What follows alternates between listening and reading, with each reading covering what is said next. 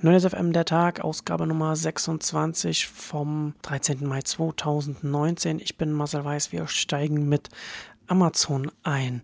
Reuters hat da einen größeren Beitrag über die fortschreitende Automatisierung in den Amazon-Lagerhäusern gemacht. Sie berichten da von automatischen Packrobotern. Interessant in dem Zusammenhang, äh, dass Amazon hier zum Teil auf Maschinen von einem italienischen Hersteller setzt, von CMC. Die Maschinen heißen Carton Wrap, können 600 bis 700 Pakete pro Stunde verpacken, raushauen, einsammeln. Das ist ungefähr vier bis fünfmal schneller, als es ein Mensch machen kann und benötigen aber für die Arbeit allerdings drei Menschen, die ihnen zuarbeiten.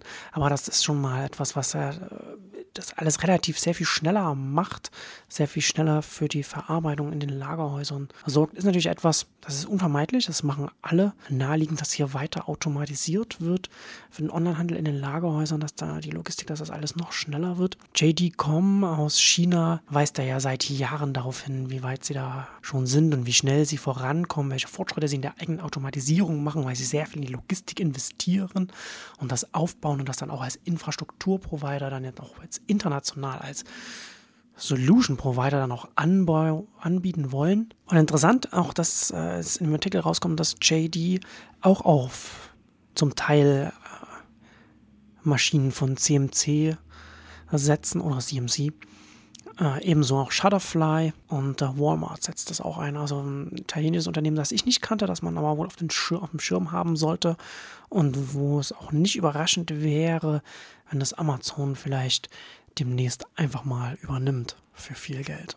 In dem Zusammenhang erwähne ich es immer ganz gerne und da werde ich auch an dieser Stelle erwähnen, wenn man darüber nachdenkt, was diese Automatisierung der Lagerhäuser für den Onlinehandel bedeuten wird, dann sollte man sich nicht vorstellen, dass die Lagerhäuser, wie sie heute sind, einfach nur automatisiert werden und dann schneller die Dinge umschlagen, schneller im Durchlauf sind, sondern dass sich die Form und der Einsatz der Lagerhäuser ändern wird wenn Lagerhäuser automatisiert werden, dann müssen nicht nur weniger Leute da arbeiten, sondern dann können die Lagerhäuser auch kleiner sein, weil man auf gleichen Quadratmeter mehr Produkte unterbringen kann. Also jetzt nicht zwingend mit den CMC-Maschinen, sondern grundsätzlich mit einer Automatisierung. Ist das eine Tendenz, die da mitkommt, nicht nur mit der gestärkten Effizienz, sondern auch mit einer gestärkten Nutzbarkeit pro Fläche. Und das führt dazu, dass man unter anderem künftig sehen wird, dass sehr viel mehr kleine Lagerhäuser auch eingesetzt werden. Dazu müssen natürlich auch die Maschinen und alles noch günstiger werden.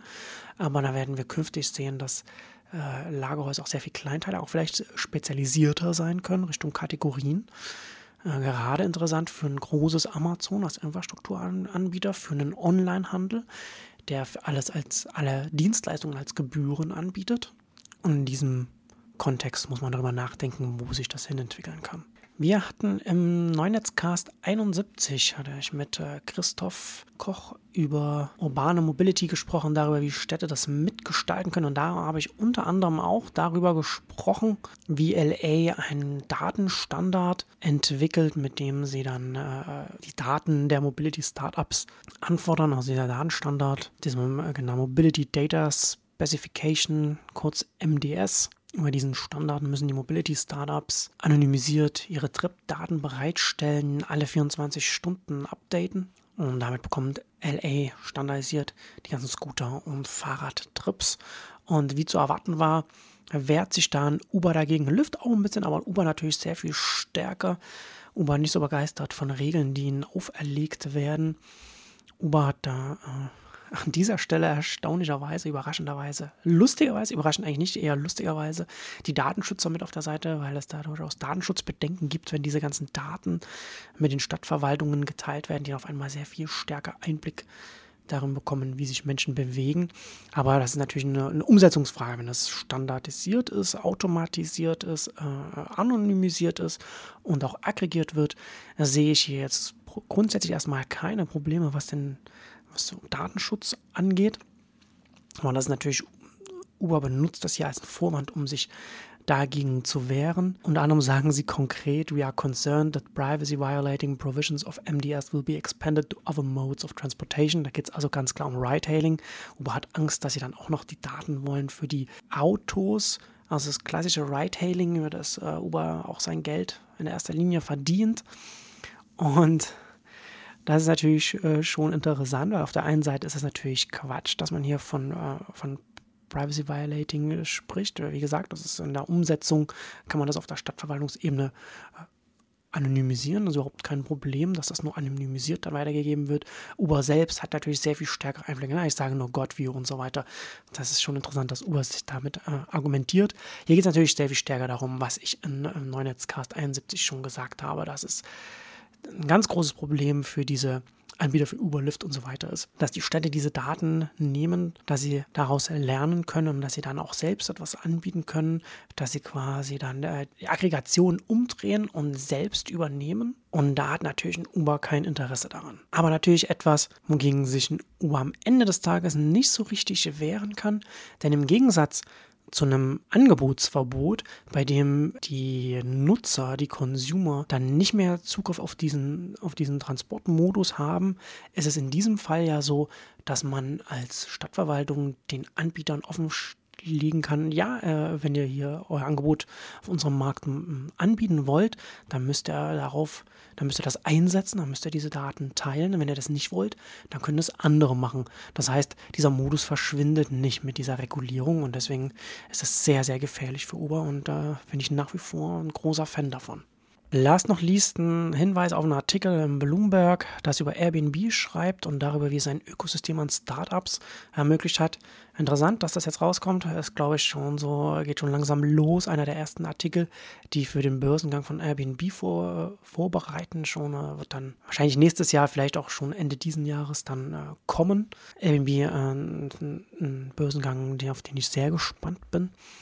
Also, wie gesagt, Airbnb, sehr interessant was rund um so ein, dieses, diese Travel-Plattform an Startups entstanden ist. Airbnb ist ein bestes Beispiel dafür, was ich die Stackability nenne. Also, dass auf der Plattform selbst wiederum andere Unternehmen aufsetzen, ein Ökosystem entsteht. Nicht nur, dass die einzelnen Seiten einer Plattform miteinander Transaktionen vollziehen, sondern dass Dienstleister entstehen, die diese, diesen ökonomischen Austausch nochmal verbessern, nochmal noch mal eine, eine, eine größere Bandbreite schaffen, eine Vielfalt schaffen, eine neue Qualität auch da noch mit reinbringen. Ein sehr lesenswerter Artikel auf jeden Fall, um da ein bisschen so ein Gefühl dafür zu bekommen, welche Dynamik das angenommen hat, welche neue Welt damit auch entstehen kann. Es ist sehr Airbnb fixiert, wie gesagt, aber das, was da als Ökosystem entsteht, äh, lässt sich ja auch auf andere Buchungsplattformen dann äh, übertragen, also die äh, nicht nur Hotels, sondern auch andere dann noch mit anbieten, sind ja mittlerweile auch Booking und so weiter ja auch in andere Bereiche, nicht nur die Hotels reingegangen. Und damit kommen wir schon wieder zum Ende für heute. Kurzer Ausblick. Neunetzcast 73 kommt demnächst raus mit Christoph. Da habe ich über Kommunikationsinteroperabilität, Alabali und Netzwerk Social Graph Interoperabilität gesprochen. Also quasi die Fortsetzung von der Tag 24 und 25, also von den letzten zwei Ausgaben. Dann kommt als nächstes hier und jetzt Video Nummer 5 mit Bertram Google. Da sprechen wir über die Aussichten für die deutschen TV-Sender Netflix und Disney Plus Zeitalter. Und dann haben wir auch schon im Kasten hier und jetzt Open Web Nummer 2 mit Matthias Pfefferle. Da sprechen wir über WordPress. Aber das war es erstmal für heute. Bis Mittwoch.